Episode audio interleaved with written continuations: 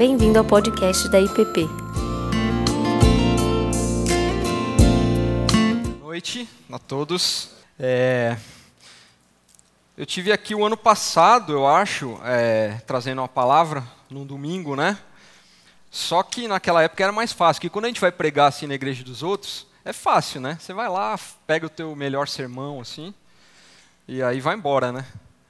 Agora a minha família está aí, as crianças estão aí, a Eugênia está aí, tá mais complicado, né? Porque aí vocês estão me vendo, né? Estão vendo as coisas acontecendo.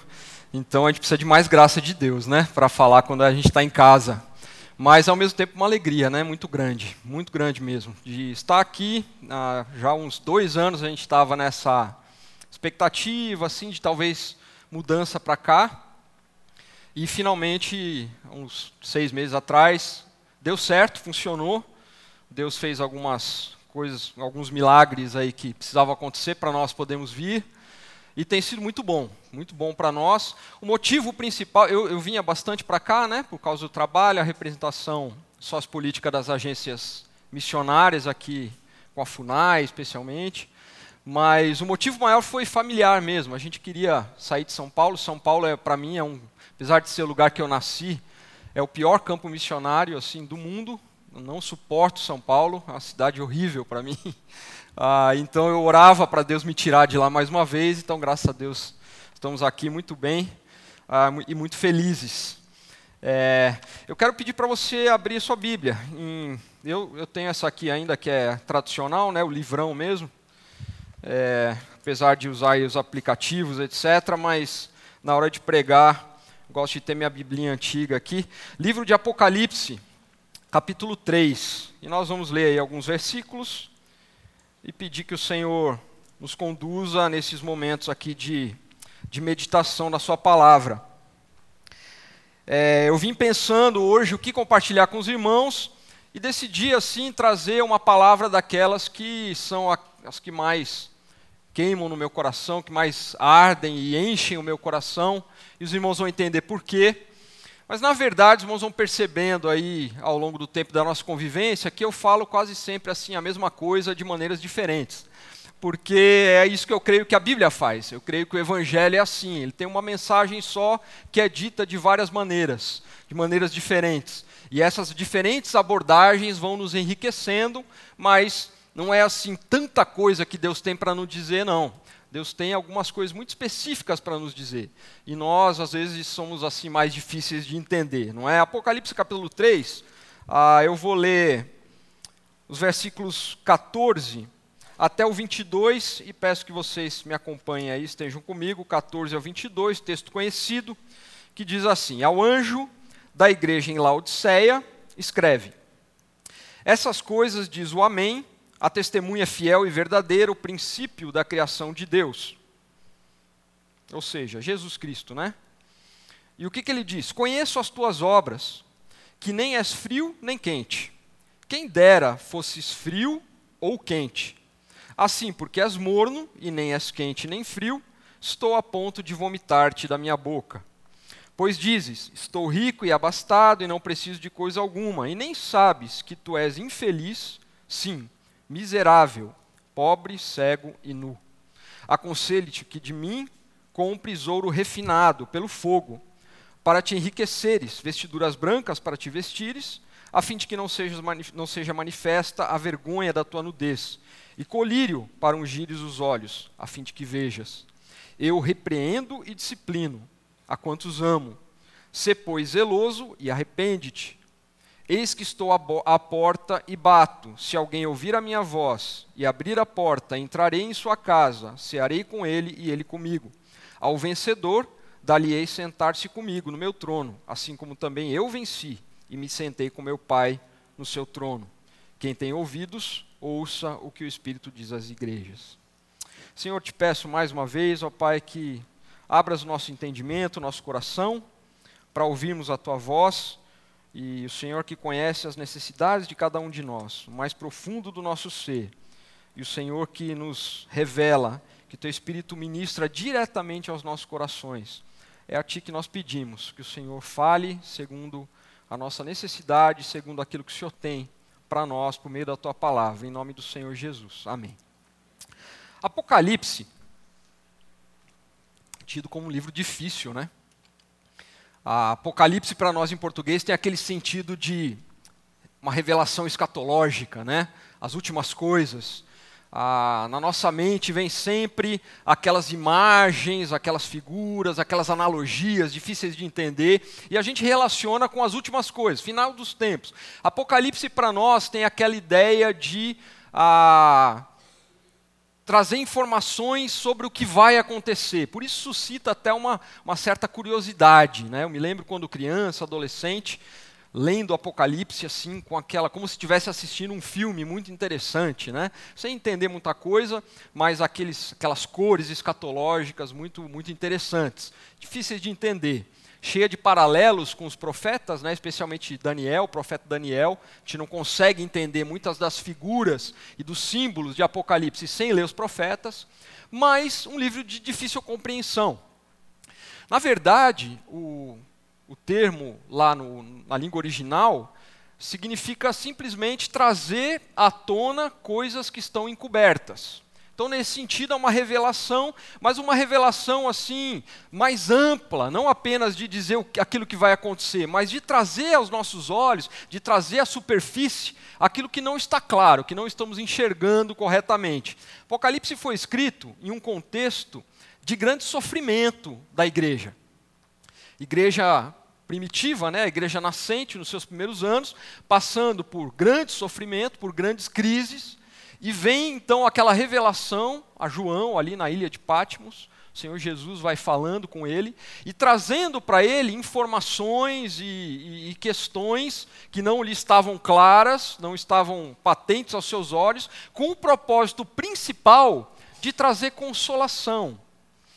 É, essa, essa é a essência do, essa, essa é a, a, a, aquilo que caracteriza o livro de Apocalipse é isso: trazer consolo em tempos difíceis, consolação em momentos de crise. É para isso que serve Apocalipse. Ah, essas cartas que estão aqui, dentre as quais a igreja de Laodiceia, são direcionadas àquelas sete igrejas da Ásia, com esse propósito.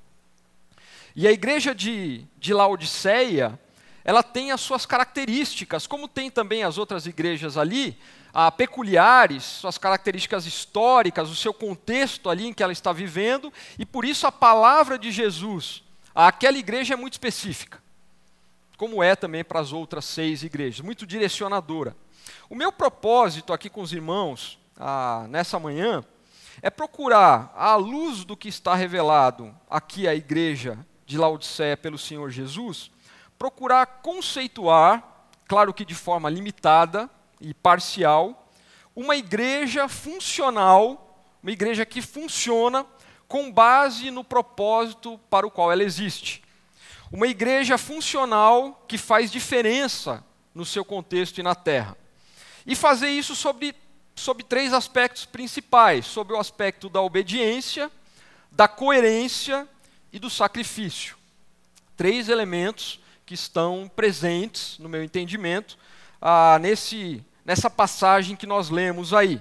Ao falar com essas sete igrejas lá da, da Ásia, Éfeso, Esmirna, Pérgamo, Tiatira, Sardes, Filadélfia e Laodiceia, Jesus claramente não está preocupado com aspectos ali visíveis da igreja. Jesus não está preocupado, ele não revela preocupação por exemplo, com a, as aparências, a aparência daquela igreja, a forma como ela se, se colocava a, ali para a sociedade ao seu redor. Esses aspectos assim que são mais contábeis, né? são aspectos que para nós chamam muita atenção hoje, como membresia, número de membros, o perfil dos membros, a programação que a igreja tem e que a torna mais atraente. Jesus não está preocupado com essas coisas, aparentemente. Parece que ele está muito mais preocupado com aspectos mais interiores, do coração, mais pessoais, aqueles que ah, não são visíveis aos olhos, mas eles se revelam nas ações, eles se revelam naquilo que, que é feito. Jesus está olhando para o pecado daquela igreja, o pecado que assedia aquela igreja, e da fidelidade daquela igreja frente às situações ao seu redor, às provações e ao próprio pecado que a assedia constantemente. A função daquela igreja como representante de Deus nesse mundo. Então, nós estamos olhando aqui, de fato, para a funcionalidade da igreja, para a sua funcionalidade. Por que, que eu estou falando tanto da questão funcional, dos aspectos funcionais? Lá no versículo 15, você pode observar, nós lemos ah, sobre a possibilidade de uma igreja ser quente, fria ou morna. Essa é, é a primeira, talvez das primeiras frases que vem à nossa mente quando nós pensamos nesse texto e na igreja de Laodiceia. Ah, e nós, de forma assim, creio eu, equivocada, costumamos pensar nisso como níveis de espiritualidade, não é? Então, assim, que bom, como se Jesus estivesse dizendo, que bom se vocês fossem quentes, porque ser quente é ser ativo, né? ser fervoroso, fazer as coisas acontecerem. Então, assim, seria ótimo se vocês fossem quentes. Mas eu até preferia que vocês fossem frios. Então, frio é aquela igreja assim, mais é, quieta, né? não tem assim manifestações do espírito, ah, não é mais aguerrida, é uma igreja fria. Né? Um tempo atrás, é, no final do ano passado mais ou menos, eu estive em não sei se é Uberlândia, Uberaba, acho que, Uber, acho que Uberaba. Estive lá na, no mesmo dia, falando de manhã numa Assembleia de Deus, grande assim, bastante fervorosa, e à noite na igreja presbiteriana, ali na cidade. Então, muito interessante, né, aquele contraste. De manhã você não sabe se a igreja está te ouvindo, porque está todo mundo falando junto, né, ao mesmo tempo. E fala, e grita, e vai aqui, e aquela confusão. Você fala, será que eles estão me ouvindo, né, o que eu estou falando? Aí, à noite, na igreja presbiteriana você também não sabe se eles estão ouvindo, porque está todo mundo quietinho, igual os irmãos aqui, né, hoje, cabeça baixa. Aí você pensa, será que eles estão dormindo? Será que eles estão orando? O que será que eles estão fazendo, né? Então, igreja fria e quente. Essa é ideia que vem à nossa mente. Aí Jesus estaria dizendo, então, ah, melhor se fossem frios, agora mornos, não. Mornos eu não quero que vocês sejam, por isso estou a ponto de vomitar vocês da minha boca. Interpretação ah, equivocada. O texto não está falando aqui de níveis de espiritualidade, ou de essa questão aparente, assim, que envolve o culto, a liturgia. Jesus está claramente dizendo aqui no, te no, texto que ele realmente gostaria, ele está manifestando um desejo de que eles fossem quentes ou frios, ou quentes e frios. E para entender isso, a gente precisa olhar para o contexto histórico. Certamente muitos de nós, se não todos aqui, já ouvimos né, a essa explicação do, contexto do contexto geográfico, né? geográfico histórico, aonde estava a igreja de Laodiceia. Então, Laodiceia era uma pequena cidade, uma cidade pequena, localizada lá na Ásia, e que tinha duas grandes cidades, estava no meio de duas grandes cidades. Ao norte, a cidade de Herápolis, e ao sul, a cidade de Colossos. A, igre... a, cidade de Herápolis, que ficava ao norte, uma grande cidade, ela tinha uma característica pelo qual ela era muito conhecida, que eram as suas águas frescas. Uma cidade de veraneio, onde as pessoas iam ah, nas suas férias, não sei, na sua folga, mas elas iam ali, como nós vamos à praia e vamos nesses lugares, ah, para se refrescar nas águas de Hierápolis. E dizem alguns historiadores que na, na entrada da cidade havia uma, um dizer, né, uma placa com a inscrição lugar de refrigério. Então Hierápolis era esse local, lugar de refrigério com suas águas frescas. Colossos, que ficava ao sul, era o contrário. Colossos era conhecida por suas águas termais, né? Caldas Novas ali do pessoal da Ásia era uma cidade que tinha suas águas quentes e que por isso era muito utilizada com fins terapêuticos. Né? Nós sabemos que então pessoas com reumatismo, problemas lá respiratórios, etc., iam para Colossos com fins terapêuticos, iam ali para nas suas águas quentes buscar então alívio e, e um tratamento ah, específico para aquilo que ela, ah, para os males que ela sofria. Parece que Jesus está dizendo aqui é o seguinte: Jesus está dizendo, eu estou olhando para vocês, igreja de Laodiceia, e vendo que ah, vocês perderam sua função.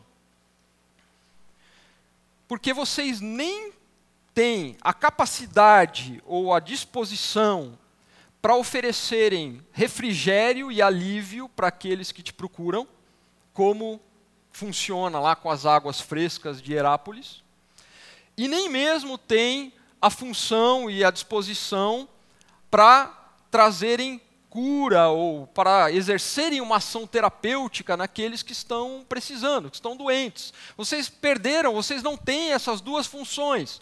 E vocês são mornos, e como a água morna não tem função, então eu estou a ponto de vomitar-te da minha boca. E é interessante, porque eu não sei se vocês tinham aquelas mães como a minha, que era ah, sempre recorria àqueles métodos assim pouco convencionais, né? de dar óleo de fígado de bacalhau e fazer gemada e aquelas coisas assim. Ah, mas eu passei algumas vezes pela, pela, por aquela situação terrível de você estar tá enjoado, alguma coisa que comeu que não estragou, e aí minha mãe fazia aquela água morna com sal. Já viu? Quem, quem já viu isso? Aí, ó, tá vendo? Água morna com sal. Você bota na garganta, é batata, volta tudo. Ah, aquela coisa bonita assim, né? Então, a função da água morna, acho que é essa daí mesmo, tá certo? E aí Deus está falando, Jesus está dizendo aqui, então, porque vocês perderam a função, porque vocês não têm função, eu estou a ponto de vomitar-te da, da, minha boca. Eu gostaria que vocês fossem frios, gostaria que vocês fossem quentes, eu gostaria que a ação de vocês, que a funcionalidade de vocês fosse per perceptível àqueles que estão ao seu redor, mas isso não está acontecendo. Talvez alguém diria o seguinte: eu discordo discordo do que você está dizendo. Você está falando aí de funcionalidade, falar da igreja com base na sua funcionalidade, mas eu acho que funcionalidade é, não importa, porque a nossa, o que importa é quem nós somos em Cristo, nem não aquilo que nós fazemos. E, e essa é uma abordagem bastante coerente bastante importante, né? A ser é mais importante do que fazer. Nós repetimos isso. Né? Então, alguém diria, não, acho que não é legal ficar falando assim, ah, expondo um texto bíblico dizendo que ele está colocando foco na funcionalidade da igreja, na funcionalidade do povo de Deus. Mas eu diria para você o seguinte: que aquilo que nós somos em Cristo não depende de nós, está garantido. A nossa posição em Cristo Jesus, ela é garantida por Cristo Jesus não importa o que façamos ou deixemos de fazer. Essa é uma abordagem um pouco arriscada assim numa igreja presbiteriana. Aliás, deixe-me dizer que meu pai é pastor batista e eu cresci em igreja batista. Agora, por algum motivo, sempre que eu saio de São Paulo, eu sou presbiteriano. Então, eu fui presbiteriano em Boa Vista, agora sou presbiteriano aqui em Brasília, né? Então, acho que eu sou a pessoa menos denominacional, na verdade, que você já conheceu. Mas é arriscado, né, dizer algumas coisas em alguns contextos, porque ah, o que eu percebo na palavra de Deus, e até de uma forma bastante clara, é que há bênçãos, ou há, podemos chamar de bênçãos, que estão garantidas em Jesus Cristo, e não importa o que façamos, o que deixemos de fazer, o nosso desempenho, ah, nós a temos, com a própria salvação em Jesus Cristo, o selo do Espírito. Me lembro da história de Balaão, e uma abordagem muito interessante que eu ouvi uma vez a história de Balaão, porque a Balaão é aquele homem que era chamado de Residim, né, na, na cultura é, lá na, na, na, cultura da época, que era um curandeiro, um feiticeiro, um adivinhador, um xamã, alguma coisa desse tipo, e ele é contratado para amaldiçoar o povo de Deus, o povo de Israel. E ele vai lá e tenta, você se lembra da história, Balaão é aquele que a jumenta falou, né? Aí ele, ele vai lá e tenta amaldiçoar, prepara toda aquela coisa e profere as palavras certas e lança maldição contra Israel. E aí o que, que acontece? O que acontece? Funciona ou não funciona? Não funciona. Você volta lá para o livro de Juízes, a gente está precisando recordar a história de Balaão. E aí não funciona. E ele tenta de novo. Ele vai em outro lugar, em outra posição, na data certa, com as estrelas na posição correta, faz lá o seu, prepara o seu ritual e lança a maldição sobre Israel. E a maldição não pega. E aí a conclusão de Balaão, muito sábia por sinal, é que contra o povo de Deus não vale encantamento, né? como diz o Antigo Testamento. Maldição contra nós, por quê? Porque as nossas bênçãos em Cristo estão garantidas não depende de nós, não depende do nosso desempenho, a gente não perde. Mas há bênçãos que são condicionais. há bênçãos que a gente pode perder, dependendo do que a gente faz ou deixa de fazer. Concordam comigo? É isso que a história de Balaão ensina. Porque o que, que ele faz? Aí ele, espertão, ele fala: já que não tem como eu amaldiçoar naquilo que eles não podem ser amaldiçoados, porque Deus os abençoou, então vou tentar levá-los a fazer algo que vai levar a que percam as bênçãos que são condicionais. E aí Deus, no caso lá, Deus tinha dito para não se misturarem com as mulheres dos outros povos. o Balaão chega para o pessoal lá, a, não lembro se é os midianitas, quem era lá na época, e fala e dá um conselho para eles. Fala é o seguinte, em vez de ficar fazendo encantamento, lançando maldição, etc., faz o seguinte, pega suas mulheres mais bonitas, infiltra ela no meio dos, dos, dos rapazes lá do povo de Israel e começa a se misturar com elas ali, com eles ali. E dessa forma, vocês vão minar a relação do povo com Deus. E o que, que acontece? Funciona, dá certo. E o povo de Israel perde bênçãos que poderia ter tido, porque eram bênçãos condicionais. Estavam sujeitas à atuação deles, à ação deles. E eu creio que é assim conosco, e eu creio que é assim com a igreja. A igreja, ela é o corpo de Cristo, ela é, ela é a noiva de Cristo. Aliás, Ziel Machado, que eu sei que vocês conhecem, gostam muito, fala: é, não fale mal da igreja, porque é a noiva de Cristo. Você é maluco de falar mal de, da noiva de Cristo? Né? Então a igreja é a noiva de Cristo. Um dia será apresentada sem mancha, sem mácula, sem ruga, ah, no dia das bodas, das bodas do Cordeiro. Não se preocupa com isso, vai dar certo. Porque Ele garante. Agora, é possível que nós, cristãos, e que nós, igreja, nos tornemos disfuncionais, nos tornemos inócuos, água morna, que não serve para nada, não faz diferença. É possível que nós continuemos sendo quem somos em Cristo Jesus, mas percamos a nossa função. Não sirvamos para mais nada. E é isso que está acontecendo aqui. A carta começa com Jesus afirmando: Conheço as tuas obras. Eu conheço as tuas obras. Ele não está dizendo aqui, eu conheço a sua identidade, porque ele conhecia também, obviamente, mas ele está dizendo, eu conheço as tuas obras. Tô, ele está apontando para a vida prática, para a vida funcional da igreja, para a vida cotidiana. E aí ele vai dizer que não és frios nem não, não, vocês não são frios nem quente. Conheço as tuas obras que são inócuas, que se tornaram inócuas. Qual é a função da igreja? Qual é a função da igreja? Não é tão fácil responder, né? É difícil mesmo. Você vai para as aulas de eclesiologia e tal, a coisa demora para responder mesmo, não é fácil. E eu não quero aqui em três minutos dizer qual é a função da igreja, mas eu quero dizer uma coisa para vocês: que, sem dúvida nenhuma, a igreja possui uma função que nós chamamos de querigmática a proclamação. A função da igreja é proclamar o Senhor Jesus. Seria suficiente se nós olhássemos para aquela, para aquilo que nós chamamos de grande comissão, né? O Senhor Jesus antes de ir embora, ele profere aquelas palavras que nós chamamos de grande comissão, dizendo: agora vocês vão pregar o evangelho até os confins da terra. Mas você sabe, tanto quanto eu, que o que Jesus está fazendo ali, e esse texto da grande comissão ele é repetido cinco vezes ali nos evangelhos, o que ele está fazendo ali é lançando luz sobre toda a história da revelação anterior. O que ele está fazendo ali é falando: vocês entendem agora, vocês estão entendendo agora o porquê de tudo isso? O porquê da aliança que meu pai fez com Abraão, e isso está lá em Gênesis 12, e o John Stott diz que aqueles quatro primeiros versículos de Gênesis 12 trazem encapsulada toda a história da revelação de Deus, quer dizer, está tudo ali, o propósito está ali, que é o quê? Por meio do povo de Deus, abençoar todas as famílias da terra. Então essa função querigmática, ela é parte da igreja de Jesus.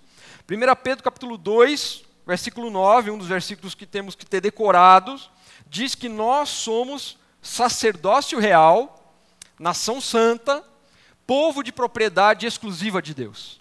Isso é muito bom de ouvir. Muito bom de ouvir. Porque de fato é o que nós somos. Olha aí a nossa identidade em Cristo. Nós somos sacerdócio real, raça eleita, nação santa, povo de propriedade exclusiva de Deus.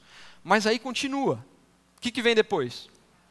A fim de, com o propósito de, proclamardes as virtudes daquele que vos chamou das trevas para a sua maravilhosa luz.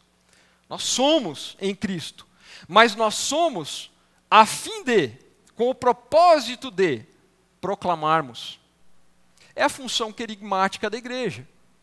Que se a igreja não cumpre, ela está sendo disfuncional. Por que coerência? Por que eu falei em coerência?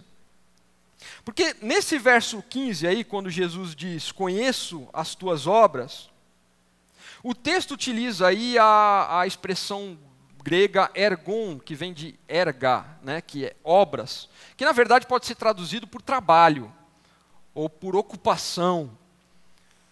Pode até ser traduzido como profissão. Isso é interessante, porque lá em Efésios capítulo 2, né, aqueles versículos 8 e 9, 9 provavelmente, diz que nós somos feitura de Deus, né, a palavra é poema, somos poema de Deus, criados em Cristo Jesus para as boas obras. E aí a gente pensa em obras, a gente vem à nossa mente aquelas boas obras, assim, ah, no sentido puritano, né, de você é, ajudar a velhinha a atravessar a rua, e aquela coisa da esmolas, boas obras, mas é, é, muito mais do que isso. A palavra é a mesma palavra que nós estamos usando aqui, ergon, e ela fala de ocupação. Então o texto está dizendo que nós somos criados em Cristo Jesus para trabalhar. Trabalhar no quê? Naquilo que você trabalha, aquilo que você faz. Mas isso foi de antemão preparado por Deus. Então está falando da nossa função pessoal.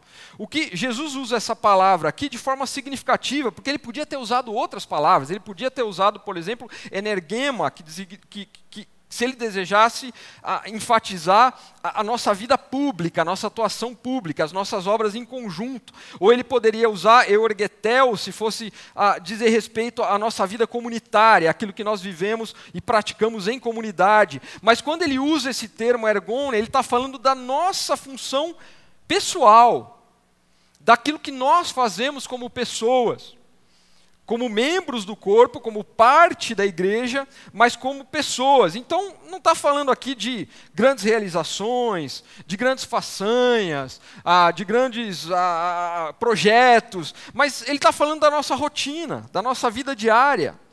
Jesus provavelmente está dizendo assim, em outras palavras: Eu conheço a sua vida, eu conheço os seus pensamentos, eu conheço as suas intenções, eu sei quem você é no seu trabalho, eu sei quem você é quando você está lá na, na, na, escola, eu sei, eu vejo o que você faz quando você está sozinho, quando você está só ali no, no seu quarto, quando você sai para se divertir com seus amigos, eu estou vendo, eu conheço as suas obras. É isso que ele está dizendo.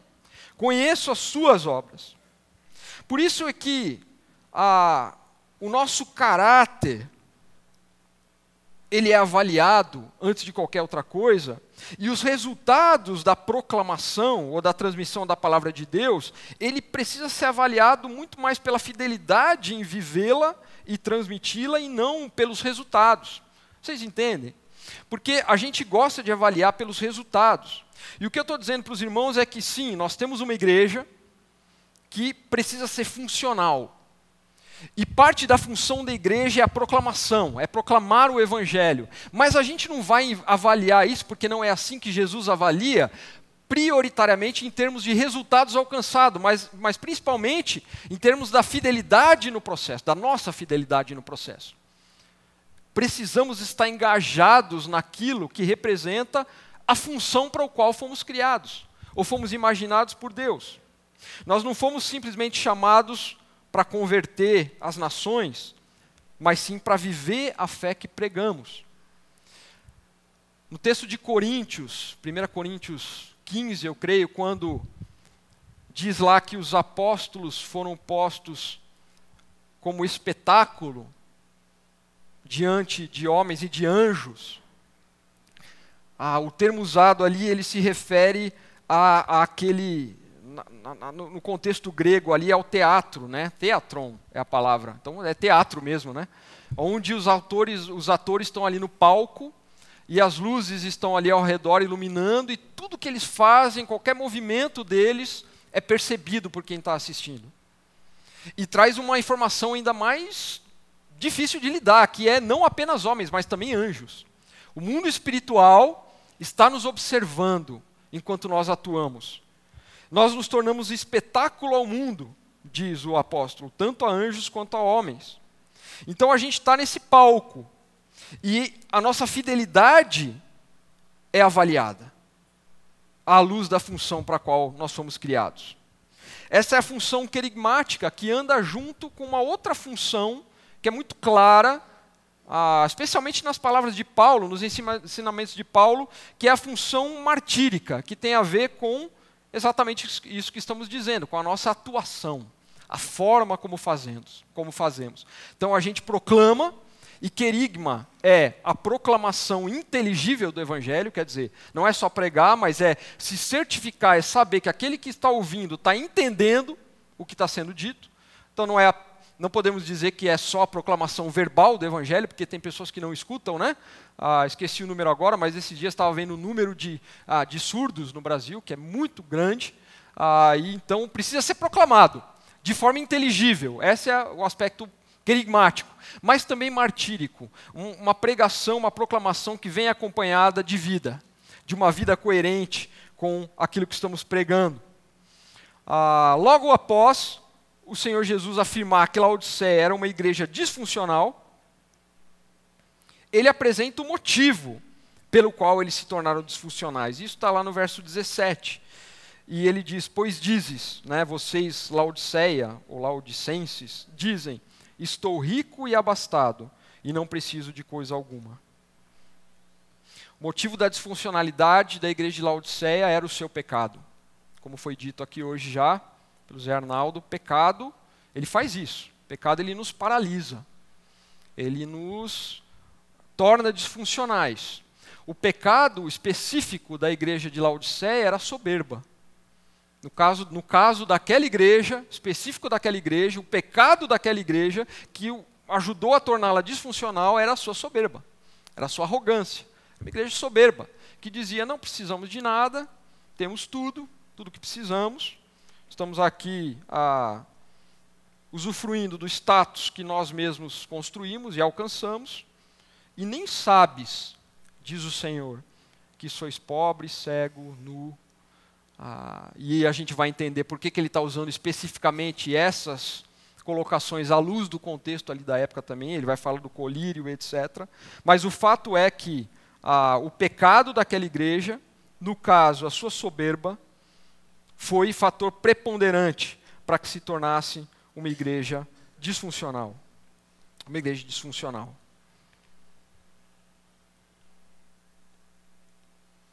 Quando nós nos colocamos diante do Senhor, como servos dele, como comunidade de fé, como povo de Deus, a primeira coisa que nos vem à mente e eu digo isso no contexto que nós, aqui como comunidade, como igreja, fazemos parte, porque há outros contextos no meio evangélico e cristão hoje no Brasil, aliás, muito diversos. Né? Ah, a primeira coisa que vem à nossa mente é a adoração ao Senhor Jesus. Eu creio que a maioria, ou talvez grande parte, concordaria comigo, porque a gente tem até na ponta da língua a palavra, a resposta certa para a pergunta por que existimos, por que fomos criados, que é o quê? Louvor da glória do Senhor. Fomos criados para o louvor da sua glória. E esse, de fato, é o propósito final de tudo, de toda a criação. A palavra de Deus é, ela vai dizer isso de forma abundante. Mas o fato é que há um risco de que isso se torne um fim em si mesmo.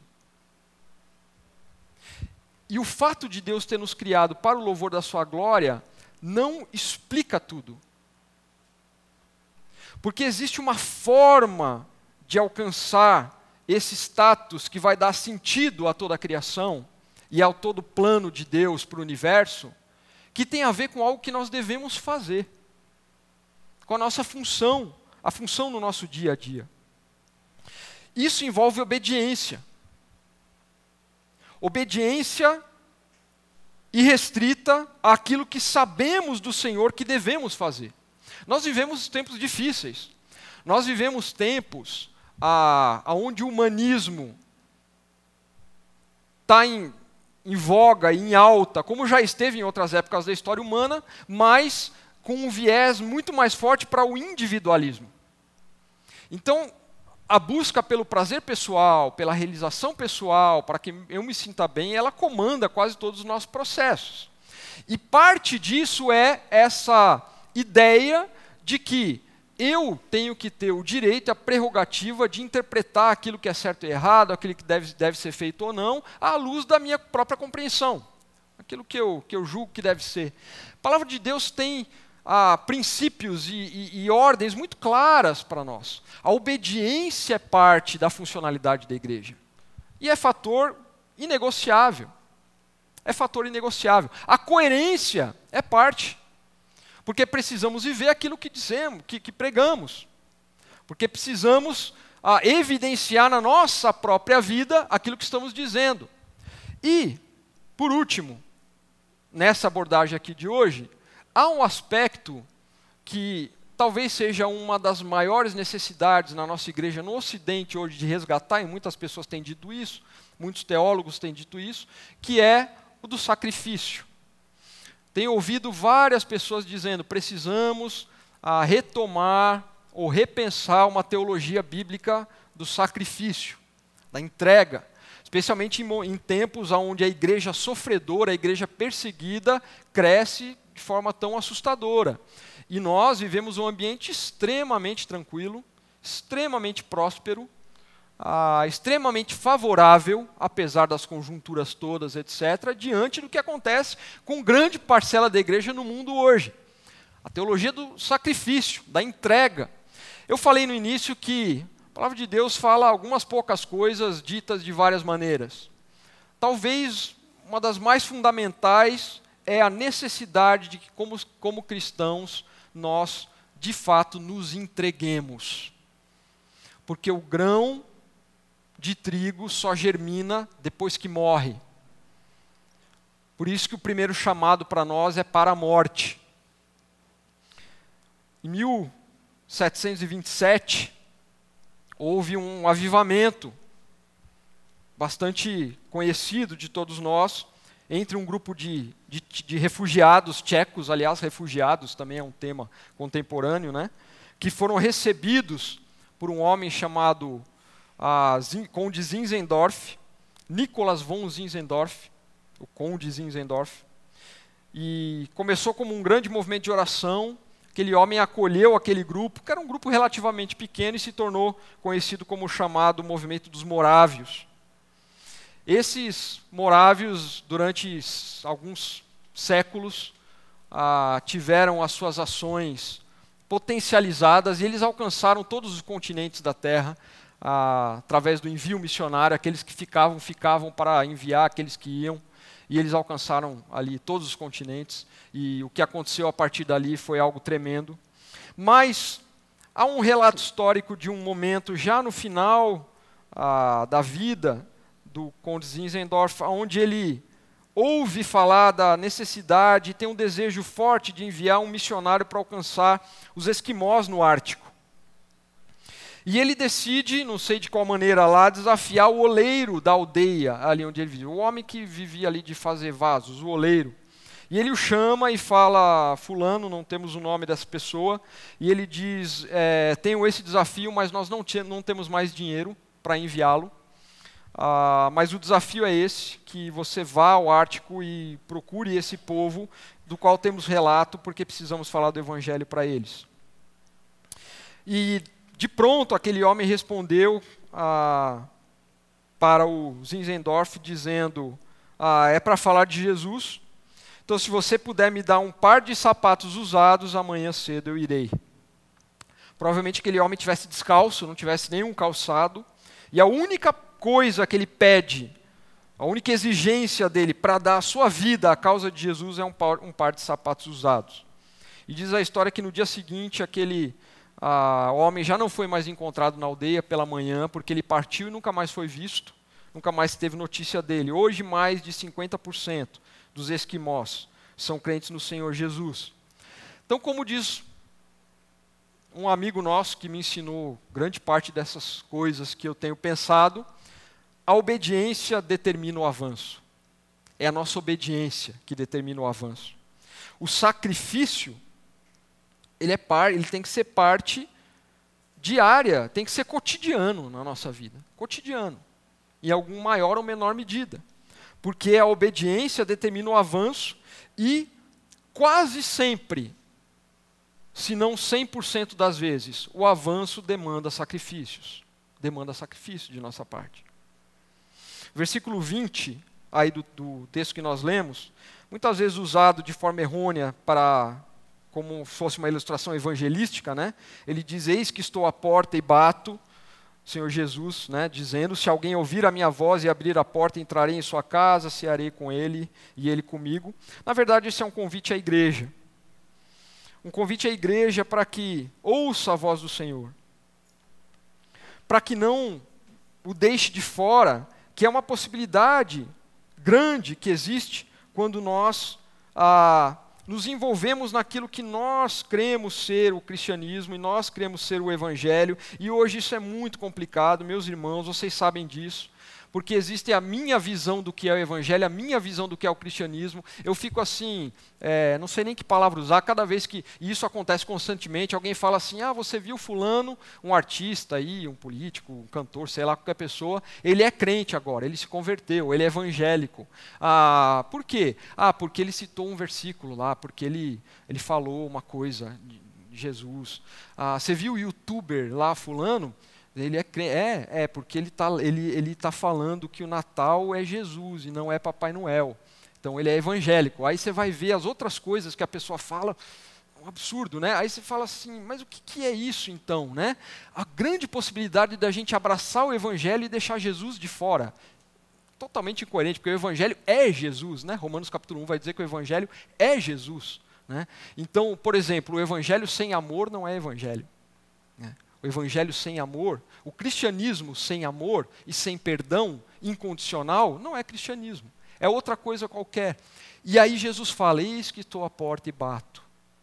Bato. Se alguém ouvir a minha voz e abrir a porta, entrarei e cearei com ele. Para terminarmos aqui, ah,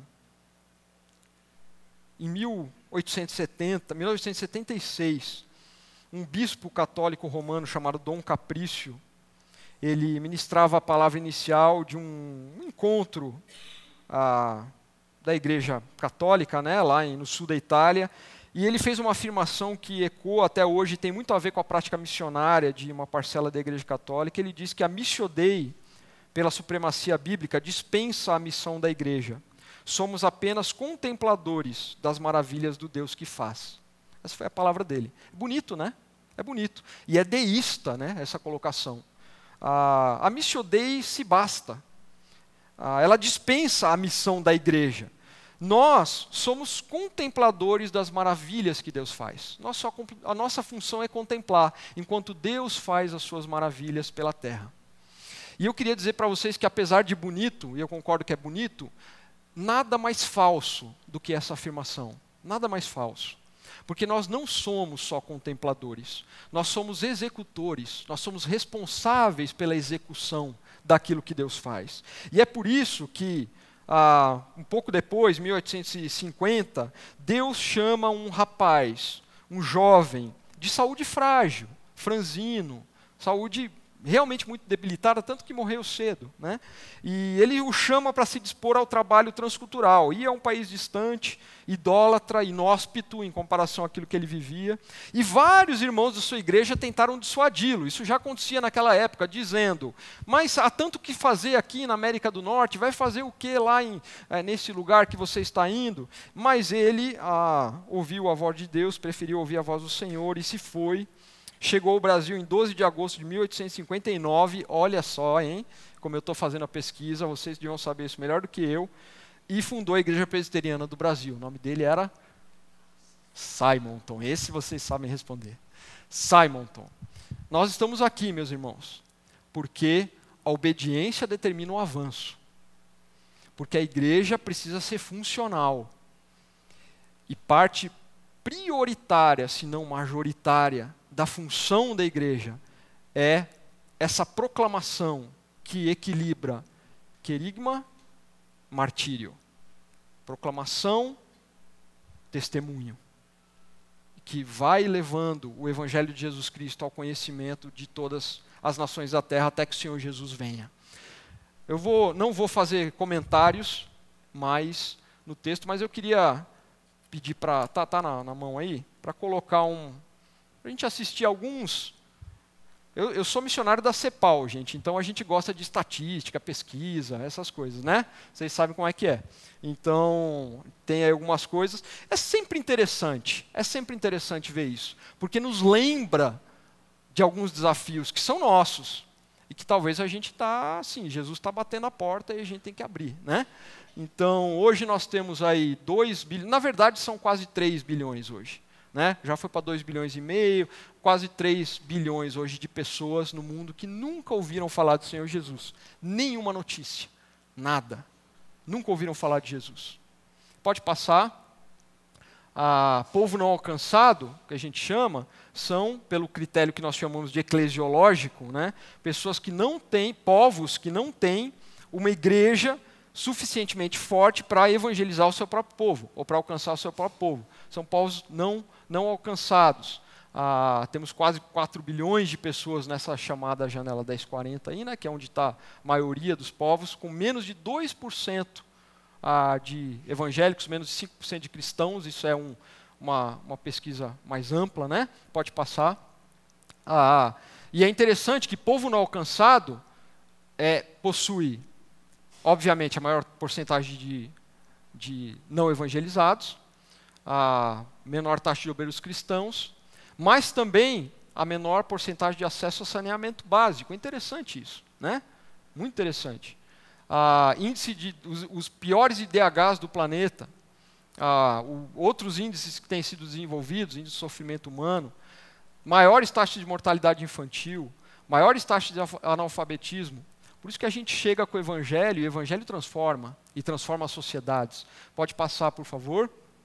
Ah, temos aí uma, mais ou menos, por, por, isso que falam tanto dessa tal janela 1040, né, ali os, o ponto vermelho, grandes desafios hoje de alcance missionário, pode passar.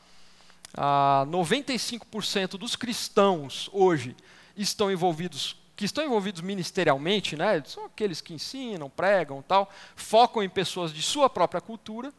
80 a 90% dos missionários transculturais focam em pessoas que já ouviram do Evangelho. E existe evangelismo suficientemente no mundo hoje para que todas as pessoas escutem uma hora de, pregação de dois em dois dias o ano inteiro. Quer dizer, existe evangelização abundante. O que o está errado? A distribuição. A distribuição dos, dos obreiros.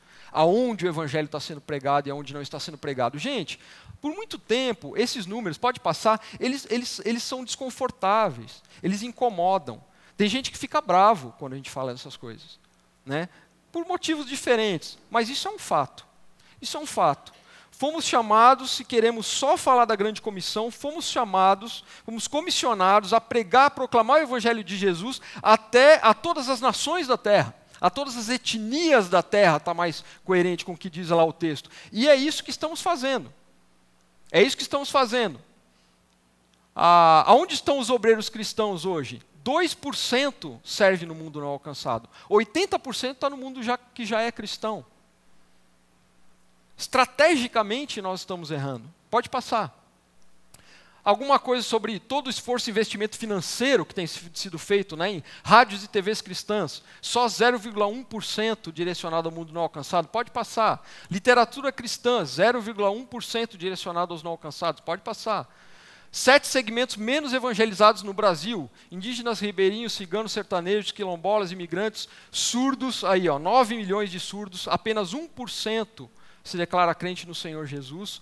São grupos específicos que demandam estratégias evangelizadoras específicas. Né? Temos também ah, outros, outros critérios, ah, como sócio, socioeconômico, os, as duas pontas da, da, da, da nossa sociedade, os, os mais ricos entre os ricos e os mais pobres entre os pobres, são as parcelas, os segmentos socioeconômicos menos evangelizados no Brasil hoje. Isso segundo dados do IBGE. Né? Pode passar. Aonde o dinheiro de missões é gasto? 1% no mundo não alcançado, 87% no mundo cristão. É, é, é, assim que nós distribuímos nosso recurso, nosso investimento. Pode passar. As doações cristãs ao redor do mundo, para cada 100 reais dado para as igrejas cristãs, doados, de todos os dízimos e ofertas, cinco reais vai para missões, de cada seis. E nesse valor, cinco centavos vai para o trabalho missionário no mundo não alcançado. Sim, então estamos investindo nossos recursos. Pode passar. Em média, cristãos dão 2% de sua renda para campanhas cristãs. Mais dinheiro é gasto para embelezamento das igrejas por ano do que em missões. E aí temos, pode passar, não sei se acabou. Ah, acabou. E aí temos outros dados que são assim alarmantes também, como por exemplo o que é gasto com o mercado pet, né, com os animais domésticos e tal. Não estou dizendo que não devemos gastar e cuidar deles e amá-los, mas assim proporcionalmente é, são dados, são dados estatísticos que não sei a vocês, mas a mim mostra estamos sendo disfuncionais. Estamos sendo disfuncionais, porque essa tarefa é nossa como igreja de Jesus. Ela é nossa. Eis que estou à porta e bato. Se alguém ouvir a minha voz e abrir a porta, estarei ali. Vamos orar? Senhor Deus, obrigado pela, pela tua palavra, que nos exorta, que, como disse o Paulo a Timóteo, é útil para nos ensinar, para nos corrigir, para nos educar, e é isso que queremos do Senhor. Queremos pedir, Pai, que o Senhor ah, não apenas nesses momentos de reflexão aqui no culto, mas no nosso dia a dia. Traga à nossa mente, ao nosso coração, os desafios que vêm da parte do Senhor. Nos dê clareza, Pai. Nos dê aquele espírito beriano também de irmos para casa e buscarmos reler os textos e buscar para ver se as coisas são de fato assim. Mas a partir do momento que entendemos do Senhor, aquilo que o Senhor espera de nós. Pai, que nosso coração não se feche para o Senhor. Que nós estejamos disponíveis nas tuas mãos para sermos quem devemos ser e também para fazermos o que devemos fazer. Em nome de Jesus. Amém. Você acabou de ouvir o podcast da IPP. Para saber mais, acesse nossa página em www.ippdf.com.br.